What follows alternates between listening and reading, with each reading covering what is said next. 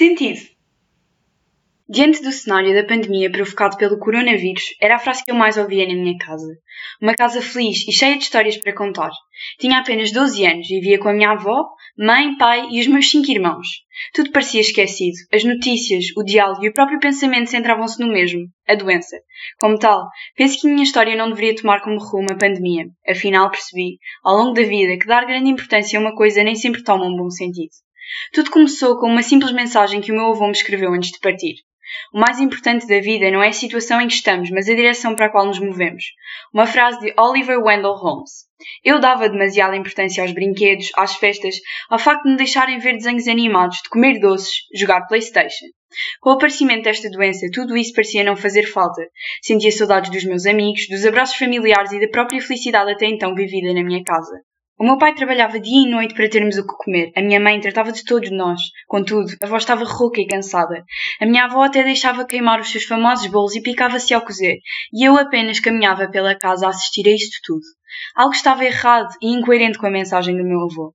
Certo dia, levantei-me. O silêncio trouxe-me preocupação e angústia. O meu coração bombeava lágrimas para todo o corpo. Todos se haviam ido embora. Porquê? Quando? Para onde? Como? Eram as perguntas que reinavam na minha mente. Perguntas que fazemos assim que aprendemos a falar. Talvez estivesse agora a aprender a dificuldade em que a vida se pode tornar, que nem tudo é perfeito, como parecia. Corri as ruas do nosso bairro, toquei às campainhas, gritei, chorei, mas nada teve sucesso, ninguém me ouvia, porque estavam todos a fugir. Não se aperceberam de que alguém os chamava, mas para onde ia um bairro inteiro? Desloquei-me para a casa da minha avó, onde antigamente ela morava. No seu quarto vi um papel pequeno que dizia Wir haben dich verlassen, ich bitte dich nur nach dem General zu suchen, nur kann die helfen. Não sabia porque estava escrito em alemão, dava-me a sensação de estarmos em clima de guerra. Lembro-me bem de quando ela me contava sobre a escassez que houve na sua época, o egoísmo e o fascismo, e ainda o que ela viveu no dia 25 de abril de 1974. Sentia-se aprisionada a uma realidade incontrolável, como na pandemia. No entanto, o que mais me preocupava naquele momento é o que ela me queria dizer. Será que tudo isto vai piorar?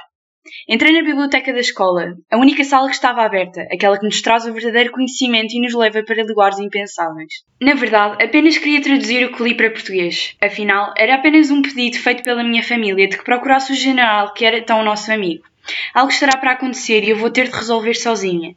Voltei à casa da minha avó. Não foi necessário esperar muito. Olhei pela janela. Alguns guardas se deslocavam para a casa da minha avó. O pânico e o desespero instalaram-se em mim. Escondi-me com qualquer animal se esconde quando se sente ameaçado. A porta abriu-se. Os passos estavam cada vez mais perto. Eu soluçava, mas sentia-me seguro onde estava, no escritório do meu avô. Era como se ele me estivesse a proteger, dando-me um abraço através daquelas quatro paredes. Desta vez não me descobriram. Tenho a certeza de que foram eles que roubaram a minha família.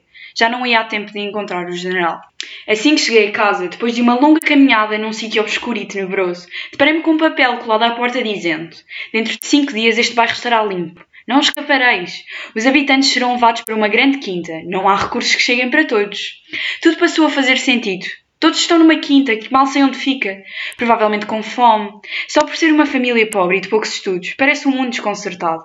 Um tema recorrente na poesia calmuniana, como bem me ensinou a minha avó, premiando aqueles que são desonestos e mentirosos e deixando na miséria os verdadeiros e sinceros, por vezes pobres. Uma pandemia como estas não nos podia levar para pior. Será que vão todos ficar infectados na tal quinta? Não acredito que chegamos a este ponto. Estou a ficar fraca e preocupada. Já não aguento mais esta angústia.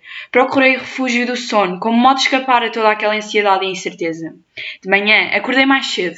Fui tomar o meu pequeno almoço, porém, apenas acompanhada pelo som do cantar dos pássaros. Procurei, investiguei, examinei, refleti e finalmente percebi onde se encontravam todas as vítimas. Restava-me somente um dia para a última perseguição a todos os indivíduos, incluindo eu. Encaminhei para o longo túnel do meu bairro, um túnel que parecia infindável, tão pouco familiar e seguro como os mares nunca antes navegados, escrito num livro que eu tinha na minha cabeceira da cama. Os Lusíadas. Uma epopeia. Segui pelo meio da floresta até que cheguei a uma quinta cercada. Tinha como nome vicissitudes. No meio de tanta gente, não iria descobrir a minha família. Tinha de arranjar um segundo plano. No meio de tantas reflexões, apareceu-me um rapaz, devia ter cerca de 11 anos, e sussurrou-me: Olá, em que bloco estás? Como conseguiste fugir? Bloco? Fugir? Sim! Eu já cá estou há algum tempo, estou no bloco A. Só espero que a pandemia passe rapidamente, porque nós já não comemos há dias. Bem, eu vim a ver a minha família e, perante o que me disseste, penso que só te tenho a dizer que te vou conseguir salvar. Espero bem que sim. Eu não percebo como é que isto tudo evolui tão rapidamente. Ainda por cima por todo o mundo. Nem eu. Não sabia os custos que esta doença poderia ter até para nós.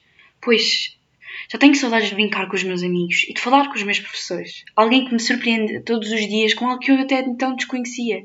Também eu. Vou tentar, ou melhor, vou conseguir tirar toda a gente daqui. Uma campainha a tocar.